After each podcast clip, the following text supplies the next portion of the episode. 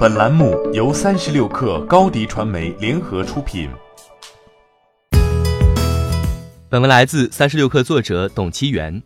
据外媒报道，来自印度的经济型酒店管理公司 OYO 在最近几周已经撤出了两百多座城市，分布在全球多个地区。与业务扩张急剧收缩相伴而生的，则是裁员、减少房源、降低杂项管理费用与销售费用。就在前几天，OYO 被爆出在中国裁员百分之五，以削减成本。除了裁员，OYO 还陷入了业绩疑似造假、僵尸房、业主抗议等问题。年关将至，OYO 的日子却不好过。最近，在中国、印度等地屡屡爆发加盟业主维权事件。诸多业主声称 OYO 坑骗大量资金、欠债不还、霸王条款、违反合同法等。随着规模的不断扩张，OYO 的战线从印度扩张到了全球。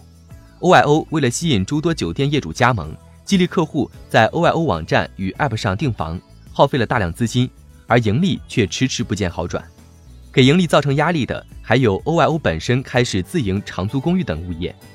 OYO 从轻资产开始做重。必然需要大量投资，这加重了其资本开支和其他杂项支出。在中国市场，OYO 为了盈利而推出的2.0模式也备受质疑。2.0模式重点在于给予业主保底收入，但 OYO 要拿走线上经营和定价权。2.0模式推出后，OYO 为了提高入住率，降低了线上的客房均价，从而提高了每间客房营收，吸引了大量顾客。而业主的水电等可变成本却大幅增加，导致业主亏损加重。这一系列运营和管理上的问题让加盟业主们十分愤怒，OYO 的口碑也面临坍塌。在 OYO 官网上，现有加盟酒店数量已经大幅减少。随着去年 Uber、Lyft 流血上市后股价大跌，WeWork 上市失败，大量投资人变得保守，他们对烧钱扩张的方式产生了怀疑。独角兽面临上市难、融资难的问题。随着全球经济下行压力继续增大，人们对于出差、旅行的需求增长缓慢，甚至在部分地区开始出现了下降。酒店业作为强周期性行业，自然会面临较大压力。而爱彼迎等民宿也迅速崛起，对传统酒店市场形成巨大冲击。外因固然重要，但内因亦不可忽视。